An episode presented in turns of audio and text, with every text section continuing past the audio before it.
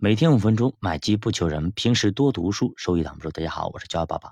其实最近央妈呢频繁的释放利好，不断的降准降息啊。那么如果央行想要拯救经济，央行手里到底有哪些武器呢？能够用呢？我们先来聊这个事情啊。央行手里的武器主要有三个啊，一个就是利率，就是降息。哎，降息可以刺激经济活动，并且可以减少全社会的储蓄。第二个就是向商业银行购买和出售政府债券，这是流量工具啊，直接改变商业银行的资金量。第三个就是存款准备金，提高准备金就是把更多的钱固定在商业银行体系里边，反之就是让他们多放贷款。总之，中央银行能够控制的就是货币的数量和价格。那么央行关注的东西啊，就是费雪方程式，著名的费雪方程式。后来被改进叫做纽科姆方程式，就是 mv 等于 pq。那么主要是管控的就是左边那部分，就是 mv 啊。那么央行能够精确管理的，也就是那个 m，也就是这个货币的供应量。那么央行制造了几个 m 的定义啊，比如说我们平时知道的 m 零啊，就是指现金；m 一就是很多很多，就是 m 一啊；m 一就是用来支付的货币，那么就是 m 零。加上支票，而 M 二就是 M 一加上储蓄账户以及货币市场基金，M 三是 M 二加上定期存款，那主要是反映那些流动性比较差的货币啊。那么还有那么 M 四啦、M 五啦，其实这俩的不太常用，咱就不说了啊。大家重点记住 M 一和 M 二就行了，你经常听听都都是 M 一、M 二。M 一主要是活期，马上就能够用于投资的钱；M 二相当于固定的，就是中期定期储蓄。那么再通俗点讲，就是 M 一就是你余额宝里的钱，M 二就是你大额存单里的钱。那么《逃不开的经济周期》这本书的作者啊，叫拉斯特维德，他研究发现发现一个规律啊，他说任何衰退几乎都伴随着资产价格的下跌，而且往往是资产价格先跌，接着是出现衰退，然后呢，在衰退之前，资产价格往往会有一个暴涨的过程。那么如果没有暴涨，往往也不会有暴跌。第二呢？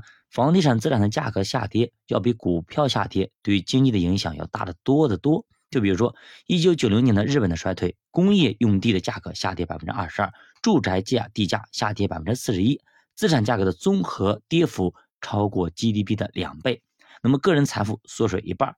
日本在一九九八年到二零零二年五年以内啊，几乎是增长率是零啊。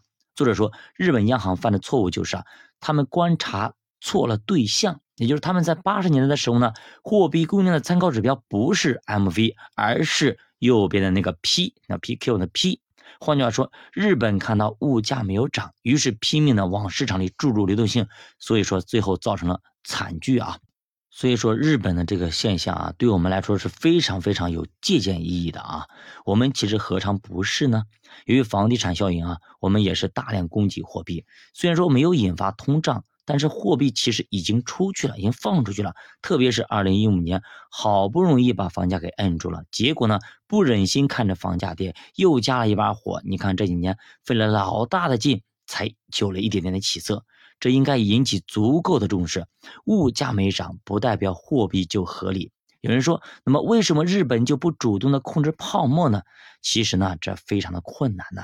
之前呢，美联储主席叫本伯南克就说过，主要有两个原因。第一个，刺破泡沫可能会对经济造成巨大的伤害，甚至比他自己破裂要伤害的大得多得多。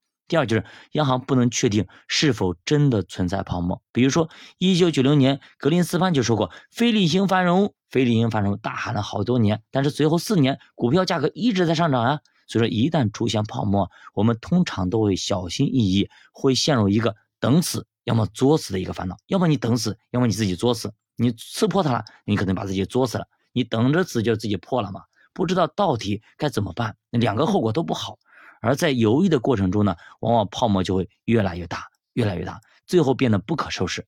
这也是为什么这么多经济学家做了那么多研究，也产生了那么多的理论，但是危机仍然不可避免的一个原因。你看看这次房价稍微一波动，恒大就出事了，对吧？国家马上就站出来要稳房价了，就是这个原因。那么是因为啊，一旦房价的这个悲观预期形成了，就会形成多米诺骨牌效应，可不是说只有房地产遭殃，那么绝大部分的行业都会受到影响。所以说，覆巢之下焉有完卵，就是这个意思。好的，教法读书陪你一起慢慢变富。如果大家对投资感兴趣，可以点击主播头像，关注主播西品团，跟主播一起探讨投资的智慧。再见。